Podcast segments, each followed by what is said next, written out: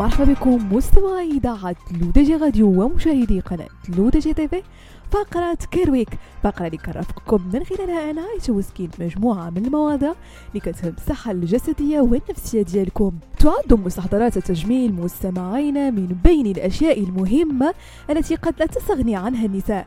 فأغلبهن إن لم نقل جميعهن يستخدمن كميات وافرة منها بشكل يومي خاصة السيدات اللواتي تشتغلن خارج البيوت غافلات عن الأضرار الوخيمة التي قد تسببها مع كثرة الاستعمال على المدى البعيد.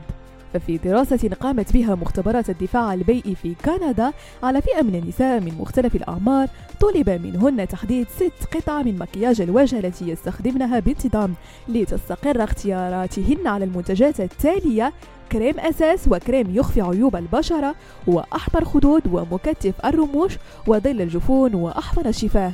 تم تحديد نوع ماركات المكياج التي يتسوقن منها ليتم فحصها والتأكد في حال وجود مواد كيميائية ثقيلة في ملصق المنتجات المختبرة. خلصت التحاليل المخبرية بأن ثلاث أسماء ماركات عالمية تستخدم على الأقل أخطر ثمانية معادن على حياة الإنسان وهي الزرنيخ والكادميوم والرصاص والزئبق والنيكل والبريليوم والسيلينيوم والثاليوم وهي مواد تصنف سامة ومحظورة الاستخدام.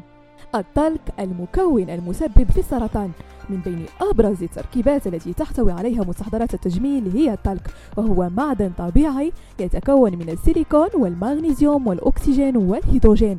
وفقا لإدارة الغذاء والدواء الأمريكية فإنه يعد مكونا خطيرا نظرا لاحتمال تلوثه بالأسبستوس وهو عبارة عن مادة مسرطنة. لذلك فالطلق الملوث بالأسبستوس يسبب سرطان الرئة ويطلق عليه اسم ورم الظهارة المتوسطة وكذلك سرطان الرحم حيث أظهرت العديد من الأبحاث أن النساء اللائي يستخدمن مساحيق الأطفال التي تحتوي على الطلق بانتظام في مناطقهن الحساسة هن أكثر عرضة للإصابة بسرطان الرحم.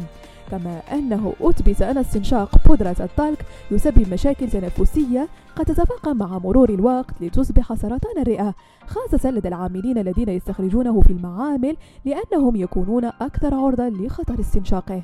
تعويضات قياسية من شركة جونسون. أدت الدعاوى التي طالت شركة جونسون بخصوص منتجاتها التجميلية المسببة لسرطان إلى تسوية مادية في شهر أبريل من العام الجاري. بلغت 8.9 مليار دولار لكل العائلات التي تم تشخيص إصابتهم بسرطان وأيضا أولئك الذين ماتوا بعد استخدام المنتجات القائمة على التلك. الاتفاق الذي تم مع عائلات الضحايا تمتد مدفوعاته إلى أكثر من 25 عاما. ذلك أن محكمة الاستئناف بولاية ميزوري الأمريكية قد أثبتت أن الشركة قد باعت عن عمد منتجات تحتوي على الأسبسوس للمستهلكين مما تسبب في معاناة جسدية ونفسية ضخمة. بهذا مستمعينا كنكون وصلنا لنهاية فقرة كيرويك.